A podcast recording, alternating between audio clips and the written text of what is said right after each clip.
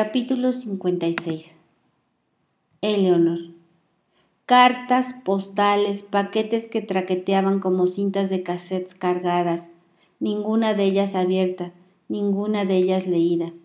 Querido par, escribió ella en una hoja de papelería. Querido par, intentó explicar, pero las explicaciones se caían de sus manos. Toda la verdad era muy dura de escribir. Él era mucho que perder. Todo lo que ella sentía por él era demasiado ardiente para tocar. Lo siento, escribió, luego lo tachó. Es solo. Ella lo intentó de nuevo. Lanzó las cartas a medio escribir lejos, arrojó los sobres sin abrir al último cajón. Querido par, susurró, su frente colgando desde la cómoda. Solo para. Park. Su padre le dijo a Park que necesitaba un trabajo de verano para pagarse la gasolina. Ninguno de ellos mencionó que Park nunca iba a ninguna parte o que él había empezado a ponerse lápiz de ojos con su pulgar borrando sus propios ojos. Parecía que él se habría estropeado lo suficiente como para conseguir un trabajo en Drastic Plastic. La chica que lo había contratado tenía dos hileras de agujeros en cada oreja. Su madre paró de traer el correo.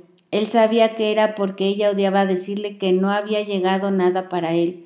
Par recogía el correo él mismo cada noche cuando llegaba a casa del trabajo, cada noche rezando para que lloviera. Él tenía un suministro inagotable y un apetito insaciable de música punk. No puedo escucharme pensar a mí mismo aquí, dijo su padre entrando a la habitación de Park por tercera noche consecutiva para apagar el estéreo. Du, hubiera dicho Leonor. Eleonor no empezó el colegio en otoño, no con Park por lo menos. Ella no celebró el hecho de que los juniors no tenían gimnasia ya. Ella no dijo unión profana a Batman cuando Steve y Tina se fugaron durante el día del trabajo. Par le había escrito a ella una carta sobre eso.